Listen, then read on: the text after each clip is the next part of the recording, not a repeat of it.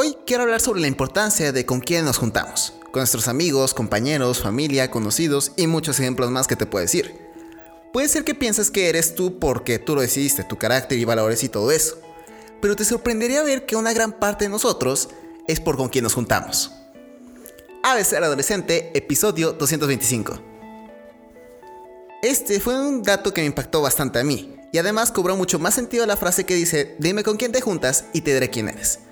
Suena algo muy interesante porque como seres humanos tenemos la necesidad de hablar con las demás personas o comunicarnos con alguien o sentirse en compañía. Y otro punto interesante es que mientras que hablamos con las personas, ellos nos dejan algo de lo que ellos son.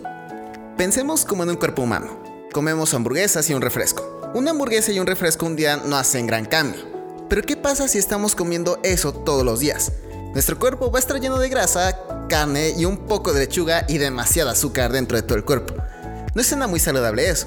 Pero por el otro lado, ¿qué pasa si en algunos momentos comemos ensalada o igual tenemos una dieta aún más equilibrada y crecemos más y tenemos más salud dentro de nosotros mismos?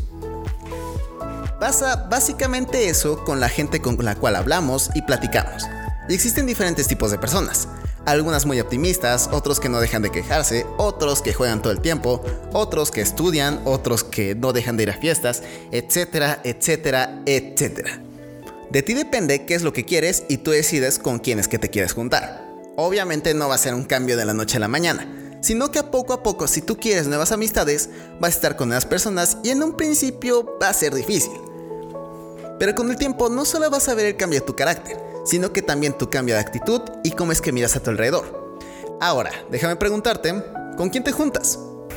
En mi caso, empecé a juntarme con compañeros que eran muy inteligentes, porque quería mejorar mis calificaciones y eso me hizo darme cuenta de sus habilidades y estrategias al momento de estudiar. Con el tiempo nos convertimos en amigos y antes de que me diera cuenta vi que todas las estrategias que ellos hacían y al igual que sus habilidades, yo mismo las estaba aplicando en mi día a día. Todas las cosas que escuchaba empezaban a cobrar más sentido y mientras que estudiaba aplicaba todas las estrategias que ellos antes hacían, o bueno, hacen. Es muy importante todo esto porque cuando estás con personas que buscan objetivos similares que tú, la convivencia es mucho más fácil y la amistad se refuerza de una forma más sencilla. Mira a tu alrededor y date cuenta con qué gente te estás juntando. ¿Eso es lo que quieres? ¿Qué es lo que quieres para tu futuro? Anímate y comienza ahora. Nunca es tarde para empezar algo nuevo. Y ese es todo por el podcast de hoy. Si te gustó y quieres escuchar más, ve a abcadolescente.com. Recuerda que este podcast se sube los lunes, miércoles y viernes. Yo soy Andrés y recuerda que eres lo que comes. Adiós.